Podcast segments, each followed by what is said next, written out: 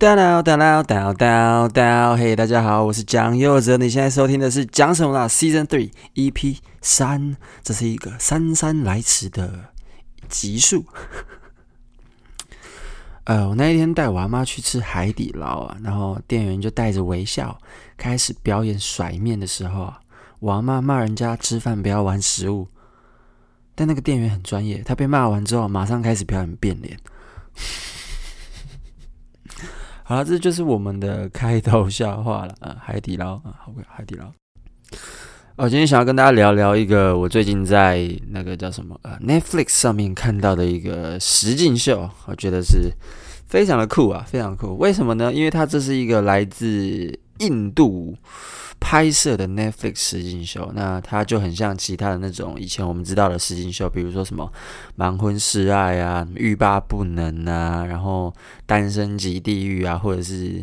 体能之巅那种实境秀，就是会找一群人，然后来一起共同完成某个挑战这样子。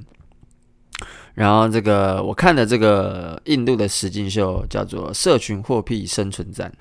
那简单来说，他就是找一群网红，在网络上非常有影响力，然后他把他们找来同一个地方，一个算是别墅、一个度假村的地方，把他们都关在这个度假村里面，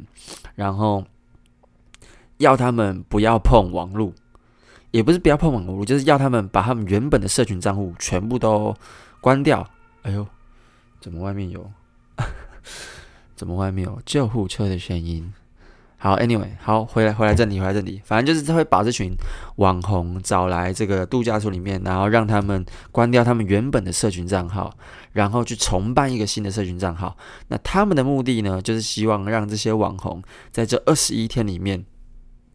借由自己的嗯创意或各种方式去重新经营一个社群账号，把它从零到有开始重新经营，重新累积粉丝，然后他想要就是验证看看这群本来在网络上非常有影响力的网红，能够怎么将自己的网络影响力带到现实生活中去影响真实世界的人。它是一个出发点，我觉得算是蛮值得看的。那有鉴于我自己又是算是小小的公众人物，毕竟就是喜剧演员嘛，然后目前也也是有一些小关注，所以我想说，哎呦，好，那不然我们来看看好了。而且又是实境秀，我自己其实一直都蛮喜欢看实境秀的。我看了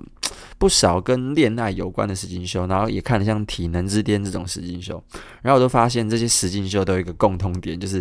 他们。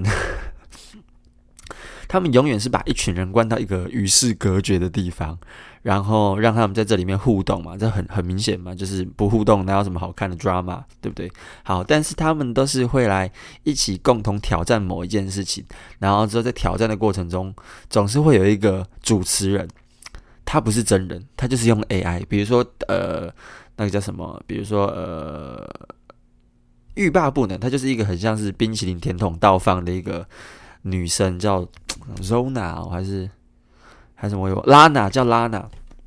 然后之后就是一个女生的 AI 的系统的声音，然后之后在里面很像 Siri 那边跟你讲话，然后这个。我新看的这个社交呃货币生存战啊，社群货货币生存战的配置也是，他也是把就像我刚刚说的，把一群人拉到一个度假村里面，然后用一个 AI 当主持人，告诉他们接下来他们要干嘛，或者是呃整个谁犯了什么规啊，谁打破规则啊，什么什么巴拉巴拉之类的，配置都是这样。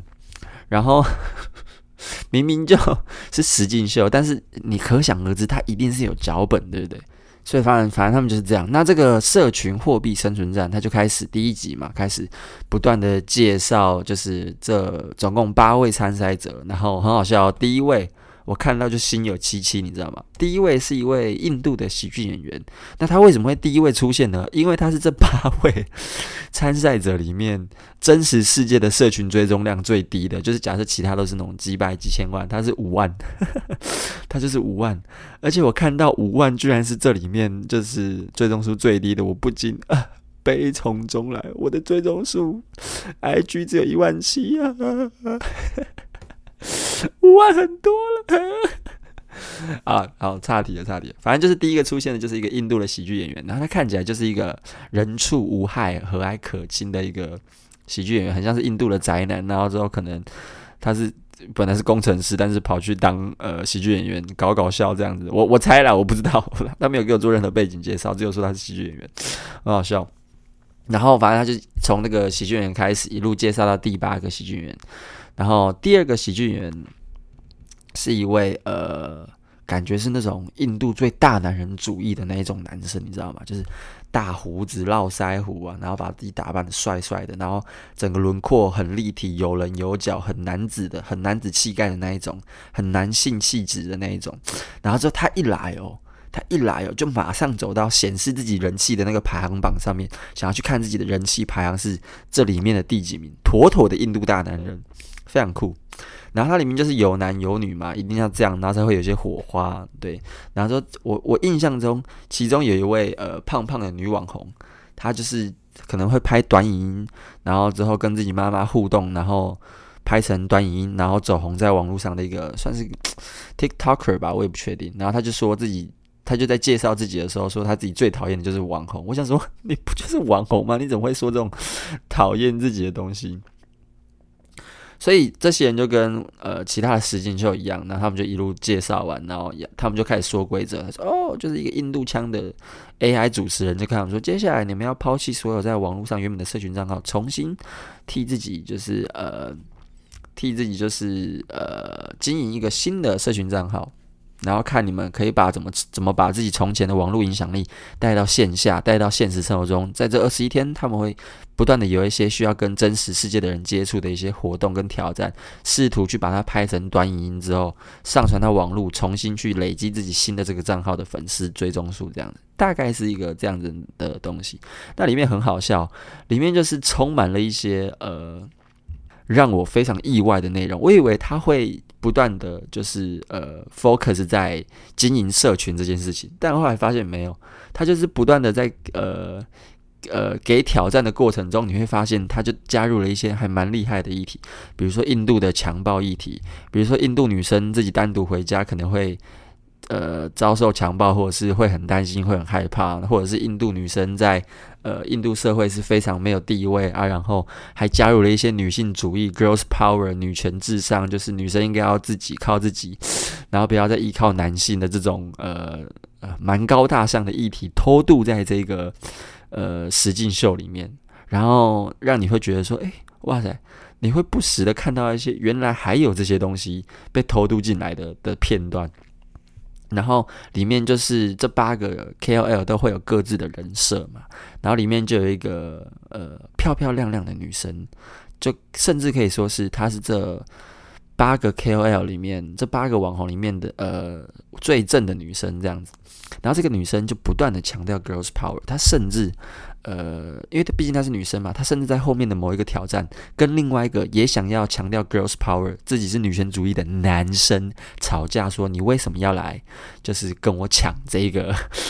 我试图那个推广的一个呃议题，跟试图推广的一个概念，就是女性主义这样子。然后那个男生就说：“啊，我只是刚好也想这样做啊。”然后他们两个之间就有一些 drama，有一些火花。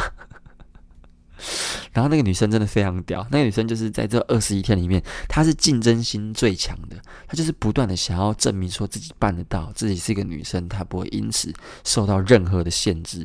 然后想要去呃，就是试图去赢得每一次的挑战，成为每一次挑战里面的第一名哦。我印象很深刻是，甚至到他们最后的挑战是，他们要互相投票，谁是彼此心目中呃最具有影响力的那一个人。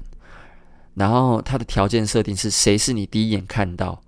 或者是你现在第一瞬间问你，你就马上想到很值得，是一个非常有影响力的人，是你心目中最有影响的人。谁是一问这个问题，你第一心目中第一个想到的人？好，你们要去各自就是呃留下自己心目中第一印象会想到最是最有影响力的那个人，那个参赛者，他们要彼此投票就对了。然后为了要赢得这一场比赛，那个主持人就说这次的投票。非常的重要，会占的比重非常的高，分数比重非常的高。所以我刚刚说的这位呃漂漂亮亮这位非常 girls power 的女生，她就为了要赢得呃这次的挑战，这次的互互相投票的环节，他试图去跟他周遭的人就是开门见山的说：“我希望你可以投给我，因为怎么样怎么样怎么样怎么样。”然后就搞得其他人压力很大，就是。会觉得好像以真实世界中，如果你真的遇到一个这样子的人，你会觉得好像哎，会不会太 over 啊？但是你反过来想，他主动去争取自己的资源，尤其是他假设从小到大是一个女性，她很不被看见，很不受待见，很不被尊重，所以她没什么资源。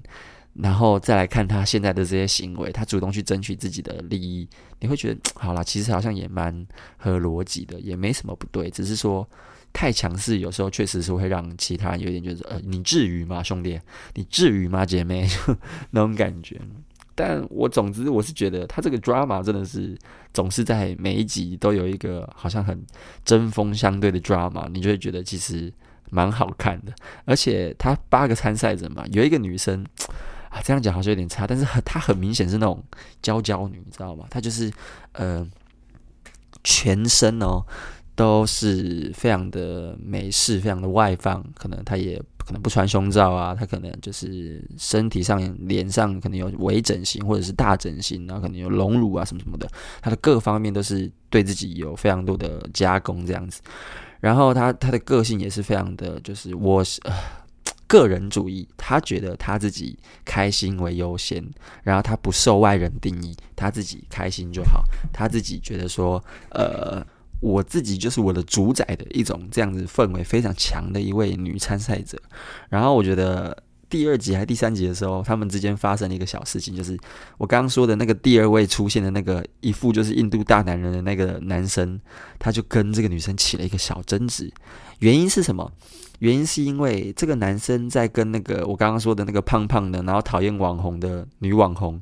私底下在聊天的时候，他就问了一个我觉得每个直男可能或多或少都会问的一个问题，就是他问这个胖胖的女生：“诶，那个非常美式、非常呃自我、非常个人主义的那个女生，是不是其实都没穿胸罩？”好，这是一个私下的讨论。然后之后，因为毕竟是实境秀嘛，所以摄影机啊或者是麦克风都有在收音，都有在拍，所以他就问了这个胖胖女生：“那个女生是不是都没穿胸罩？”好，这个问题他就问了嘛，然后。他其实没有明确的答案，他们就只是稍微提到这件事情，讨论了一下，在私人的环境里面。结果好死不死，有一次的挑战，他们请来了一个外部的嘉宾来主持这个挑战。然后这个外部外部的嘉宾就说：“呃，在我们开始挑战之前，我要给你们看一些片段。那这些片段会经过消音处理，然后呃，不是消音，会经过变音处理。然后之后，我希望你们这二十一天都可以。”对彼此很坦诚，所以我们来听一些片段，来看看有没有人想要承认这个是他，大概是这个方向。然后他就播了这一段，就是那位大男人，印度大男人跟那个胖胖的女生聊说，另外一个女生有没有穿胸罩的这一个呃片段。然后之后引起了现场一阵尴尬，然后被讨论有没有穿胸罩的那个女生就整个脸陷入，这整个脸垮掉，整个人就是开始生气，开始不爽。然后我觉得他不爽，确实也是。呃，有他的道理，因为你凭什么评论我的身材？你想要 body shame 我吗？还是你想要怎么样？你凭什么评论我的身材？结果那个外部嘉宾就在问说：“有人要出来说这个是自己吗？” 然后那个大男人就是好像我也不知道他是碍于可能环境氛围吧，或什么之类的，他就出来主动承认说：“好，这个是我。”然后他开始要替自己做辩解，但是我那时候会这样讨论，纯粹是 blah blah blah blah 这样子。呃，可是他讲完这些之后，那个被讨论的那个女生很明显不想听他讲，结果他就呃丢下了一句：“你在讲话之前最好三思而后行，你最好想清楚你要讲什么，而且这些话会对别人带来什么样子的。”呃，影响你都确定了，你真的想讲的时候，你确定你想要承担这些话的后果之后，你再讲，你不要随便讲一些你无法承担后果的话。然后那个女生就开始就是讲，开始垮掉啊、生气什么之类的。那这非常，我觉得这也很有道理，因为毕竟。谁想要被别人就是恣意妄为的高谈阔论自己的身材或者是自己的穿着怎么样？那些都是人家的自由，你有什么好讨论的？这完全是非常合理的。然后这个 drama 就我觉得他控制的非常的 intense，就是他整个节目呈现这个 drama 的方式非常的直接，非常的暴力。你你隔着荧幕你那种感觉，然后你就会觉得嗯哦，蛮蛮刺激的。然后然后这件事情就让我想到第二个呃。哲学议题，也不是哲学，我觉得算是第二个，我觉得可以值得讨论的部分，就是好，虽然这是一个实境秀，但是但是这个男生毕竟是在另外一个自己的私下的空间跟另外一个女生讨论这件事情，所以我认为他有一点。虽然说他说这些话，他必须要去承担这些后果，但是我觉得他有点像是被公审，你知道吗？他有点像是被迫被公审，因为他是在自己的私领域里面，当下他们讨论那个对象也不在那个地方，所以他跟另外一个人讨论的这个东西，我觉得算是必须归纳在私领域的空间里面。结果今天来了一个外部的人，然后之后他把这个片段放出来。然后之后问大家说：“哎，有没有要出来承认？”然后他就被迫要出来承认这件事情，好像就是有点，哎，我本来是不想说这个，纯粹只是我私底下好奇的一件事情。结果你们现在把它掏出来公审，好像哎呦，全部都是我的错，好像 这个也不太对吧？对我来说，这就有点像是。什么？有点像是强奸人家，你知道吗？就是每个人私底下一定都会有他自己好奇或者是蛮私密的一部分，不管是批评别人，或者是对别人有任何，这可这些都是他的私底下，他又不是公开来讲这件事情。当然，如果你要说，毕竟这是个实境节目，所以你不能说这个是一个私领域。但是，但是。这个男生会这样讲，是不是也代表他很真实？就是这个实境秀真的很真实，即便有摄影机或麦克风在录或在拍，他还是呃讲出了这些话。所以我对这部分是给他这个实境秀蛮高的肯定。可是如果我是男生，我心里面一定觉得很干。我想说。哎，不是吧？我跟我哥们，或是我跟我很好的朋友私底下讨论这件事情，我本来就不想让那个人听到。难道我连私底下讨论的空间都没有吗？然后我现在这个东西被拿出来编，我觉得也太、也太、太、太不道德了吧？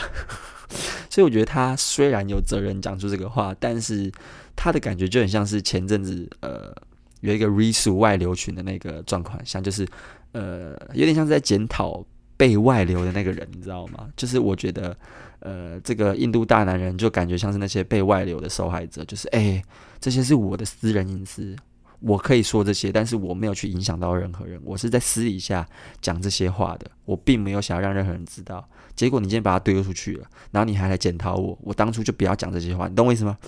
这个感，他们这次的这个行为感觉就有点像是，呃。呃，他们在检讨这个人说：“哎、你当初如果你如果害怕这样的后果，你当初就不应该说这些话，或做这些事，或拍这些影片。”然后那个当下，我看到这个片段之后，我突然就能够理解那些被拍私密片被外流的人心境是怎么样。就是，哎、不是啊，你说这些话很很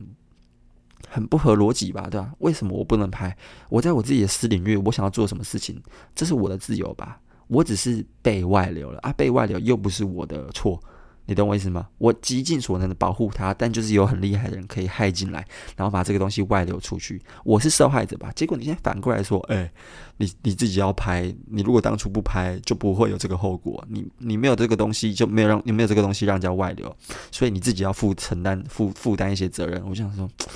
哇塞，你知道我以前就是这样子的人，我以前就是会检讨这些被外流的人的人，就是我完全合理啊，就是对我来说，就是你不拍就没有这个东西可以让人家外流。我确实以前也是这样想，我无法体会这些被外流的受害者心境到底是怎么样。可是当我看到这个 这个这个石进秀的这个片段之后，我突然有办法 relate 这个男生，你知道吗？就是我干你，哇塞，哎、不是吧？你们现在在检讨？受害者吗，就是我并没有，我本身本意就没有要让任何人知道我讨论什么。结果你现在把我外流出去，然后还反过来咬我一口，说你不应该讲这种话。你在讲这种话之前，就要有心理准备，有一天会被外流出去，你会接受公审。我想说，啊，这个也太说不过去了吧。所以你知道，我看到这个片段之后，我就开始反思自己的行为。所以就是你知道，有一点点新观念上的小转变。所以我就说了，你在看这个实境秀的时候，你很容易看到一些，就是哇，突然他塞了某个蛮值得讨论的议题，或者是他塞了某个 drama，让你可以换位思考，然后带回你的现实生活中，然后去反省自己。然后我就觉得，哎，其实这个秀。这个实境秀蛮好看的，我推荐大家都可以去看看。它其实才八集，然后也不长。然后他们最后就是要选出一位，就是呃呃，社群经营或者是在现实生活中呃真的有去取得影响力的一个人，就选出最后的冠军了，谁是那个真正的网红啊？对，结果出乎我意料的，出乎我意料，最后最成功的那个网红，竟然是最一开始追踪数最少的那个喜剧演员，可是哦，他从头到尾其实也没有真的做出什么，就是非常呃改变战局的某些事情。我觉得他在这这八集里面都是中规中矩，呃，有策略性的让自己不要是最后一名，不要是最后一名，然后可能偶有小突出的佳作，对，但是他我不觉得他是有。任何时候是真的，他的挑战是成功到他是那个挑战的第一名，就是那种非常厉害的突出性的表现。他就是一个四平八稳，那偶有佳作的一个参赛者而已。然后我就发现，到最后，到最后选出这个网红的呃方式，其实就只是选说，你在这八个人里面，谁是最会做人的，谁是最无害，谁是最呃最让大家觉得不是对手的人，那这个人。就是这个喜剧演员，他最后反而脱颖而出，因为他们最后得到了一个结论，就是在这八个人啊，在这七个人之中啊，呃，为什么会被说七个人？哦，我应该要先回到前面刚刚讲，就是那个被讨论有没有穿胸罩那个女生，她就是很个人主义嘛，所以她没有办法接受一直被关在同一个地方二十一天，然后她就是也没有办法接受不能跟自己家人就是聊天什么什么，她不能私讯她妈妈聊天，可是她中间就一直就是。打打破规则，偷偷的在私底下私讯他的家人，跟他家人聊天。可是这是节目组不允许的事情，所以他最后就被淘汰，就是被踢出去了。所以他他在第二集还第三集就走人了。所以后面四集、五集几乎都是只有七个人在比赛。好，就大概是这样。所以最后是七个人在争那个最后的那个网红冠军。然后没想到这个一开始。最没追踪数的这个人，他因为策略成功，导致他在最后成功的成为了一个，呃呃，那个比赛里面的网红冠军。我看完之后就觉得，哇，剧本就是剧本。因为我说了嘛，因为前面他根本没有做任何非常突出的行为，他顶多是中规中矩，然后中上的表现而已。然后最后，因为他是让这另外六个人觉得他是最无害的，所以反而都会投票给他，然后让其他人觉得说，哦，他其实做得不错哦，但其实没有，就真的没有。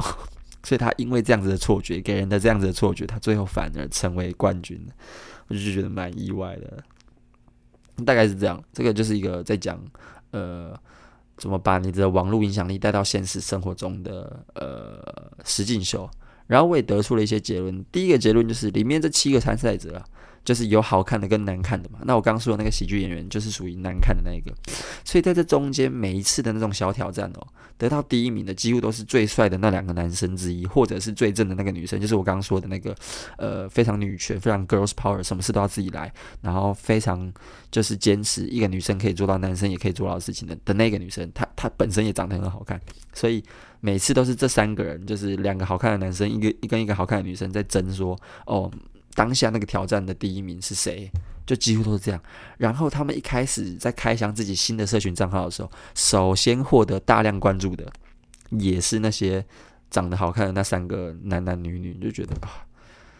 你看到前面三集四集，你唯一能得出的结论就是才华一点用也没有，真正有用的就是你的外貌。为什么？因为我刚刚说了，他们要重新经营一个新的社群账号，所以他们应该要就是替自己的账号开箱嘛。所以他们的第一个挑战，他们的第一个挑战就是帮彼此开箱，帮彼此的账号开箱。你要去介绍你的另外一位参赛者伙伴的账号，然后他要来介绍你，或者是介绍别人，这样你们要互相开箱。然后我刚刚说的其中一个。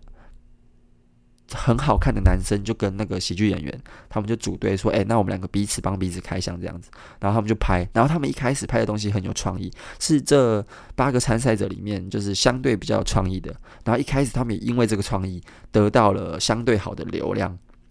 他一开始前几天的时候，确实他们的追踪数是最高的。可是时间一拉长，尺度一拉长，猜猜最后结算的时候，谁的追踪数最高？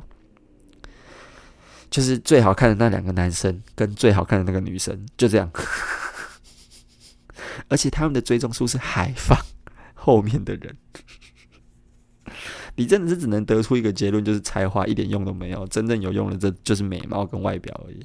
你真的无法不得出这样子悲观的结论。然后再来，然后再来，当他们回到现实生活中，要开始去呃利用。他们的网络影响力来影响现实生活的时候，他们就接受到了一个新的挑战。他们要在现实生活中里面的夜店，呃，去比赛，所以制作组就准备了两间夜店，然后各自有五十个人啊，其实是四十八，但是我们算五十比较好讲。各自有五十个人，他们要准备一个晚上的表演，来去看看最后哪一边留下的观众数最多。所以他们就各分成四打四这样子嘛，然后之后他们就开始去进行自己线下的演出，现实生活中的演出。结果没想到，他们的网络影响力完全没有给他们带来任何的好处，就是他们把他们的网络影响力拿来现实生活中一点帮助也没有。就是回到现实生活中，你的表演不好看，我就是会走人。所以到最后，他们的抢人方式是变成其中一个男生直接走到了另外一个呃。夜店里面去说，哎、那边的夜店的表演比较好看，你们全部来，全部来，跟我过去。还是你要我的外套，我的外套给你，那你跟我过去那边。他们最后变成为了赢，然后不择手段到这个程度，所以根本就没有什么所谓的网络影响力。回到现实生活中，他们为了要抢人，你只能去做一些这种，呃，你无法想象，就是哦，以物易物这种，我把我的手表给你，你过来那边让我可以赢得这次的比赛的这种非常暴力的解决方式。可是这也符合规则，因为规则本身没有规定不能这样做。但是你就觉得靠腰，这跟网络影响力到底有什么关系？这根本就只是利益交换而已。所以你就会有看到这些挑战什么什么的。然后，然后这整个实境秀最让我失望的地方，就是这明明是印度的实境秀，但是为什么我八集全部看完了？因为。根据我对印度电影的理解，所以我认识的印度啦，因为我看我认识印度都是透过书本或者是透过电影啊，或者那些电视节目，然后认识的，什么三个傻瓜啊，什么什么来自星星的你啊，什么的，对，来自星星的傻瓜还什么什么之类的这种去认识的，所以我对印度有很多刻板印象，然后我就会把这些刻板印象投入到这次这个印度的实境秀里面，所以这八集看完，我最失望的就是这八集以来没有一个时刻。是会他们玩到一半，突然有一群人出来跳舞唱歌，为什么？明明就不应该啊！根据我看过的，根据我认识的印度，应该要这样才对啊！应该有人大家到一半突然开始歌舞唱歌，这样应该是这样才对吧？宝莱坞都这样演的 啊！这个开玩笑，但是反正这就是我这次看的这个印度的实境秀啊，《社群货币生存战》在 Netflix 上面才八集而已，大家有兴趣的话可以去看一下，你会发现真的就是，唉。唉，你会得到一些很悲观的结论啊，真的是很悲观的结论。然后你又会觉得最后获得冠军的那个喜剧演员根本就是跟着剧本走，其实也没有多使劲。好了，大概是这样，这就是呃，社群货币生存战。好，那再来，我想要花点时间讨论一下，就是呃，前阵子的性骚扰 Me Too 这个事情。你知道啊，很多时候啊，我觉得我自己就是需要像我刚刚说的，看社群货币生存战这样子的契机，才可以让自己去换位思考、反思一些事情。那这次的这个 Me Too 也是，呃，中间发生了一些事情，然后见识到了更多的呃事件之后，我开始发现我有很多转念的地方。如果大家有去看我的喜剧演出，尤其是我这次尬电臭直男这个专场，大家会发现我最后三十分钟都在替男生讲话，然后我在后面这三十分钟讲的其实都是在替男生，就是呃给。其他人一个理由说，为什么我们男生有时候会做出一些看似是在性骚扰的行为，但是我认为其实不是。然后我后面三十分钟就是在讲这件事情。可是如果你乍听之下，你会觉得好像我是站在加害者那边，在合理化加害者的行为，但其实真的没有。我其实想要说的是，呃，任何州里面都有老鼠屎，但你不要因为老鼠屎而去扩及那整个州，直接把那整个州就是放弃了。糟糕的人，任何团体都有，但是正常的人也是任何团体的大多数。那是我最后这三十分钟想要强调的一件事情。但是，即便是这样，我也不否认我的讲法跟我用内容、我的内容阐述的方式会给人一种在合理化加害者的逻辑，因为。我自己本身也是以前啦，对于 Me Too 这种事情，我也是属于那种对受害者非常严格的那一群人。就是我会认为说，哦，对啊，为什么你你要拖十年？为什么你要拖这么久才突然用影射的方式去诉说一个加害者对你做的这些行为？如果你真的扪心自问，你清者自清，你是清白的，你是受害者的话，你为什么不要在当下？然后就提出这些事情，或者直接指名道姓是谁加害了你？我就是以前就是一个对加害者这么对受害者这么严格的一个人，我甚至是无法去体会那些受害者的心情，无法去体会他们举证困难，然后无法去体会这件事情什么怎么怎么想起，对他们来说都是二次三次的伤害，我是无法体会这件事情的人，我是对受害者非常严格的那种人。可是，可是。我在这次的 MeToo 事件，就是跟不同人讨论呐，跟不同的朋友、各种就是各个年龄层、不同人设或者不同性别的人讨论，我渐渐得出一个结论，真的就跟这些人说的一样，对异性恋直男来说，尤其也不要异性恋直男，对直男男生来说，我们的成长历程真的是很难想象，原来性骚扰这件事情是几乎天天发生在女生身上的。因为我自己就会觉得，哎呦，真的假的？这么多人都遇到这种事情吗？真的假的？这件事情每天都在发生，结果没有人可以去 put a stop 在这件事情上面，所以他每天都在呃我们看不见的地方上发生，每天都有这么多的受害者，真的假的？有这么夸张吗？我无法想象这件事情居然这么频繁的发生在这个社会上。所以，因为有这样子的呃。背景条件才导致了我无法想象那些受害人的这些感受，跟他长期以来，呃，就是遇到了这些事情。然后我这边想要搬出一个我的同事，我的办公室主任佳佳。我有一次我记得印象很深刻，很深刻，我就问他说：“哎，佳佳，呃，所以性骚扰这件事情你有遇过吗？”然后他就说：“有啊，从小到大没有没遇过的时候，他几乎每个。”学生时期出社会，乃至于到现在，他都时不时的遇过情节程严重程度，呃，大小不等的一些性骚扰，然后就觉得真的假的？因为我很惊讶是，这对我来说是非常呃呃远离我同温层的事情，然后我也完全无法想象，就刚就像我刚刚说的，结果没想到有一个长期遭受这样子事情的受害者就在我面前，而且我每天跟他一起上班。然后我就非常惊讶，然后我就听他在讲他小时候受过的那些遭遇，我就越听越觉得说哇塞，我的人生一直以来都过得太幸福了，你懂我意思吗？就是因为我是男生，我生活在一个保保护的很好的家庭里面，然后我生活在大城市，我生活在就是相对比较多人念的学校，就是各种，然后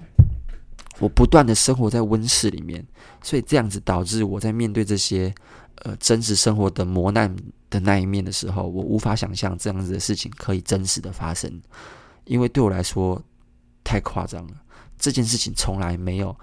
真真切切的出现在我的生活周遭，所以我无法想象这件事情是这么的平常，这么的频繁发生。这个原因，就像我刚刚说的，纯粹只是因为我过得太舒服了，我过得太幸福了。我过去二十六年的人生。都是在相对舒服、幸福的环境、安全的环境里面度过，所以当这些事情发生的时候，我无法想象它真的发生了。对我来说，我可能见证到最严重的性骚扰，顶多就是可能国中的时候，呃，我的同学跟另外一个女同学玩到，就是可能她掀对方的裙子这种，或者是。呃，我的好朋友拉坐他前面的女生的肩带，这种可以被归类为性骚扰的行为，就是顶多严重程度就到这样而已。所以对我来说，我没有真的有办法想象说，我的身边的人真的都在遭受这些可能公车上有色狼啊，或者是你懂我意思吗？一些权势性性侵、权势性骚扰这些这些事情发生。但我没有讨论太多，但就是呃，应该是说我跟佳佳聊完之后，我才意识到。我没有办法去体会受害者的心态，真的是因为我一直以来都过得太幸福了，所以在这边我也可以分享给其他的曾经跟我一样会检讨受害者的这些人。如果你无法想象他们遭遇的这些事情，也不是你的错，但是请你理解，你唯一运气好的地方就是你跟我一样，总是活在一个相对安全跟幸福的温室里。但这不代表他们的磨难跟他们遭遇是浮夸的，是不真实的。他们每天要面对的事情，跟你每天会接触到事物不一样，不代表那不是他们的真实生活。你难以想象的事情，也许只是另外一群人每天都必须面对的日常。那如果他是坏的，你没有办法感同身受，没有关系，但你可以试图去理解他们的处境，然后让自己再更包容一点，让自己再更软化一些，让自己可以再有爱一些，不要去跟我一样检讨那些受害者，或者去对那些受害者